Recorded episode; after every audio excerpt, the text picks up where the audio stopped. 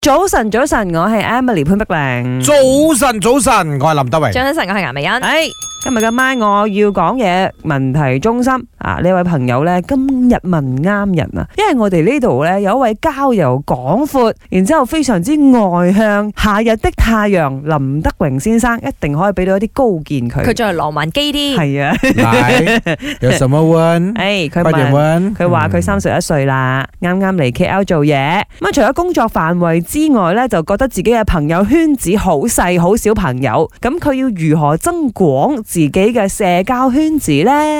哦，首先我諗你應該要 check 一 check 自己嘅呢一執一執個樣個先，咁 樣 PR skill，點樣咧？點樣呢 因？為好多人呢，佢誒工作能力好強啦，哈哈學識好高啦，家庭環境都好啦，anything 都係 good 嘅，嗯嗯，但係呢個社交嘅技巧朋。友嘅技巧呢就弱啲。怕醜啲啦，可能係啊嗯嗱，嗯但係呢個怕醜，其實如果你有一班好嘅同事或者朋友咧，你怕醜佢哋都唔介意你 join 埋一齊嘅。有好多時候你自己覺得，要死啦，佢哋可能會介意自卑我，啊係、哦就諗將太自己多收埋。咁你一收埋自己咧，你好快咧就會成個生活圈子咧好細嘅。嗯或者如果嗰啲人可太在意人哋點諗點睇嘅嗯咧，可能佢都盡量避免嘅，因為佢驚人哋 judge 佢啊係㗎係㗎咁樣係咧，㗎咁係㗎佢就唔敢出去因見為呢人。啲人咧好容易睇得出嘅。當然啦，如果你身邊有咁嘅同事嘅，身為誒好開朗嘅你，你多啲照顧叫埋佢。咯。係係係。你睇到佢一個人打邊邊爐嘅時候，你就叫埋佢咯。好似我平時俾講座咧，我睇得出有啲人咧，佢比較含蓄啲，佢唔敢舉手啊，發問問題哈哈哈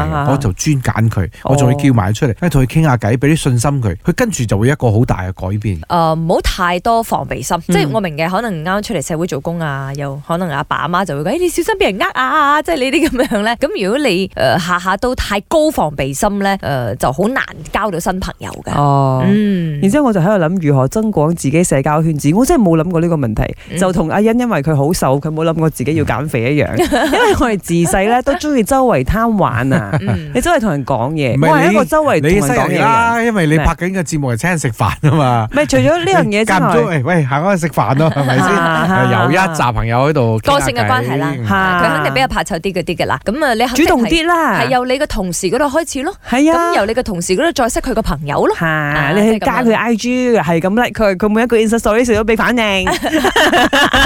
我覺得交唔到朋友咧，好大嘅原因就係自己嘅性格咯。好似我舊排嘅性格都係比較孤僻啲嘅，所以我就逼自己去參加一啲團體啊，所以一啲活動啊，即係多人嘅活動啦、所以你嘅性格就會慢慢會變得誒、呃、開朗啊，就比較容易親人噶咯。如果誒、呃即係我知道自己嘅興趣向邊度啊，就參加一啲 group 咁樣啊，所以一班人有共同嘅興趣咧，就好容易親埋一齊噶啦。